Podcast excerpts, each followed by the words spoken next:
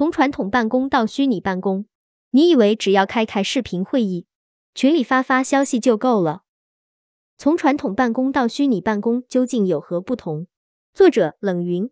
大家好，欢迎大家来到冷云时尚直播间。今天我们的主题是从实体办公转成虚拟办公究竟有何不同？疫情让大多数公司不得不转入居家线上办公，很多企业与同事都会反映工作效率降低。其中，尤其是沟通效率很低效。事实上，我们的办公方式正在发生变革，而这个变革不仅仅是形式上的变化，其背后是管理理念、方式与系统性的变革。企业首要目标从追求规模转向追求效率。如大家所见，疫情之下，盈利对于企业变得更为艰难。疫情之前，这种艰难就已经出现，特别是对零售业，在市场条件好的时候。大家都追求快速扩张，追求规模效应。疫情之下，这种规模性扩张无法得到有效执行，但企业依然要赚钱，怎么办？通常，当企业想赚更多的钱的时候，他们要么通过规模效应，要么提高售价。但今天人们的消费意愿已经落入低点，也就是说，通过提高产品售价来提高利润已经不太可行。而与此同时，所有开支成本又在提高时，企业又该如何赚钱呢？答案只有一个：改善效率。我们以卖衣服为例，假如企业一件衣服的售价是一百元，原本进货价是四十元，你原本赚六十元的毛利，售价减进货价。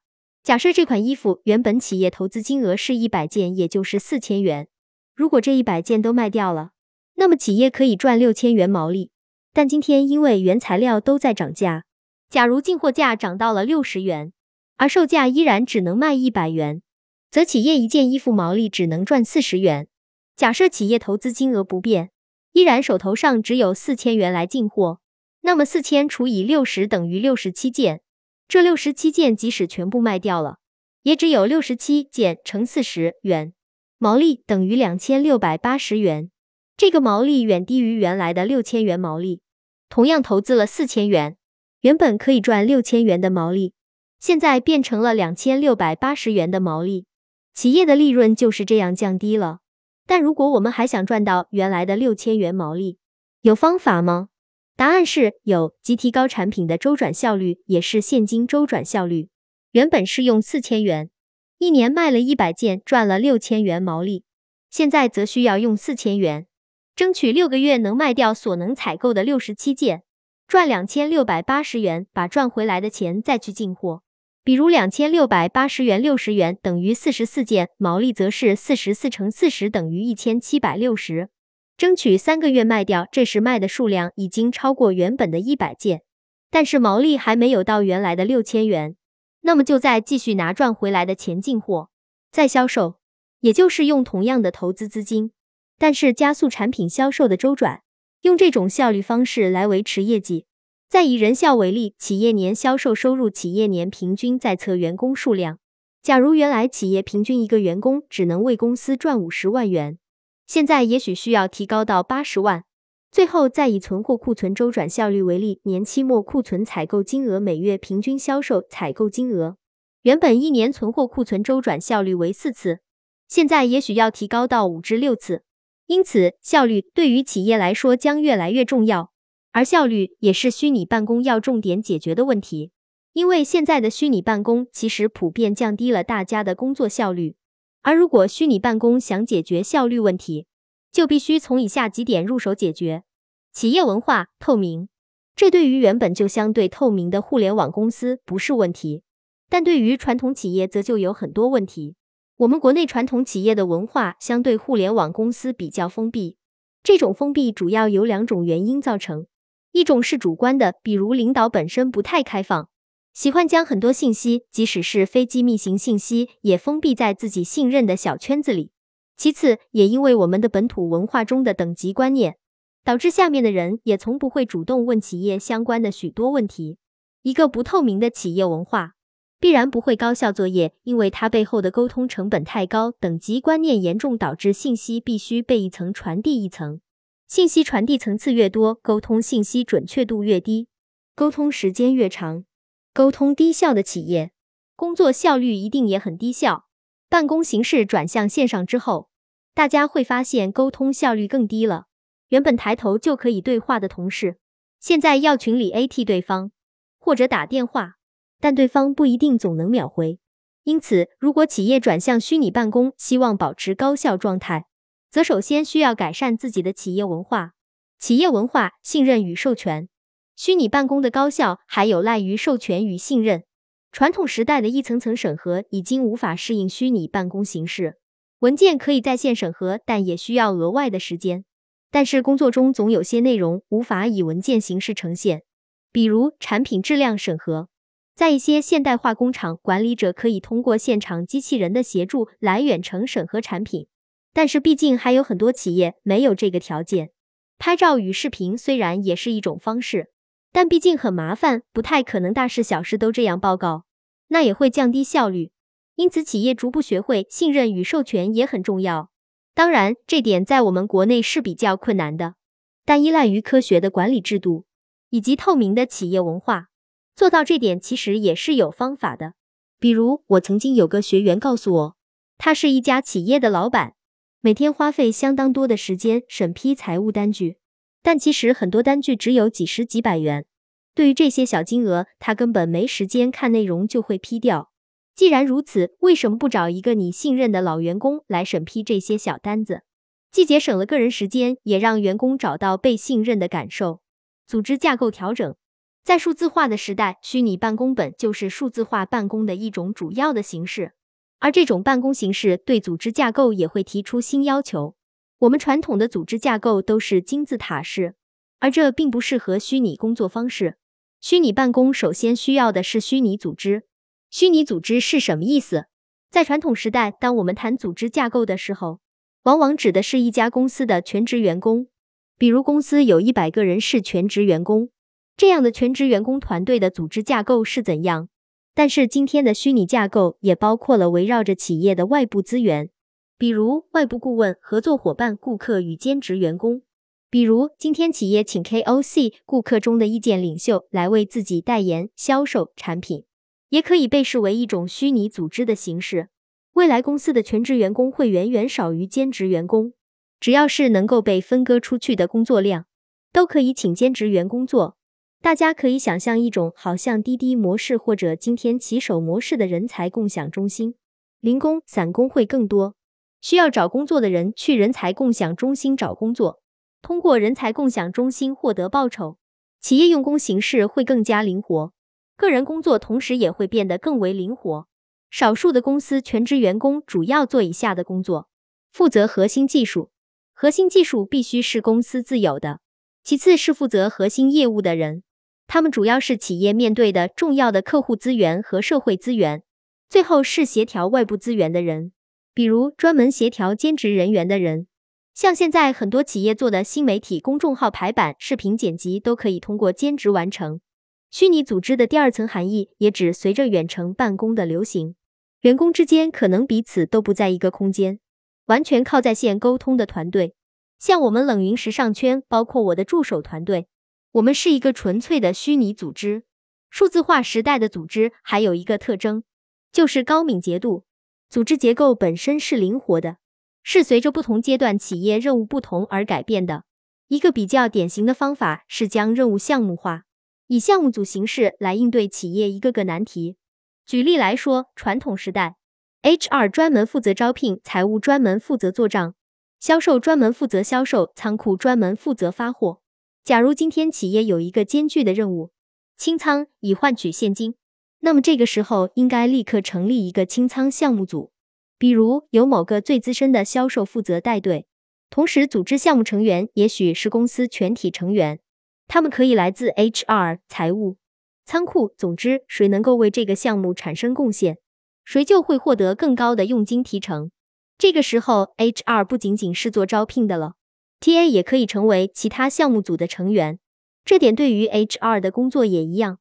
如果招聘是今天 HR 的工作难点，那么 TA 可以把招聘作为项目任务，组织项目团队，从公司内部组织一批能帮 TA 解决招聘问题的人。当然，重点是每一个项目都必须给予参与者一定的利益，这部分利益是独立于 TA 本职工作收入的。员工薪资与绩效评估方式的改变，我们现在传统的办公方式，以及我们现在劳动合同的签订，主要按照劳动时间来评估。但是如大家所见，虚拟办公以后，继续按照劳动时间来评估薪资与绩效，就变得不太可行。我知道有一些公司会要求员工在家里办公的时候，把自己的电脑摄像头打开，但我想大部分人都不愿意接受，因为毕竟是居家环境，涉及隐私问题。对于以电脑作业为主的，所以我相信未来随着居家办公成为主流，更多的公司会用工作成果而不是工作时间来评估员工的薪资与绩效。当然，企业需要为员工提供基本的工资保障。保障其基本生活不会受影响，在此基础上再以工作成果来评估其他收入。员工如果要获得更高收入，就需要按照用工作成果来换取收入。使用在线办公软件，学会共享文件、协作作业。在线办公软件是专门针对远程办公而开发的，钉钉、飞书、企业微信都属于这类软件。但我发现很多人在用这些软件的同时，并没有充分使用里面的功能。大多数人只是在用这些群沟通信息而已。其实，在线办公软件有个重要的设计便是共享、共享日历、共享文件、共享文件夹、共享项目、任务管理等等。也就是将自己的工作内容、时间表开放给同事，也是透明文化的一种表现。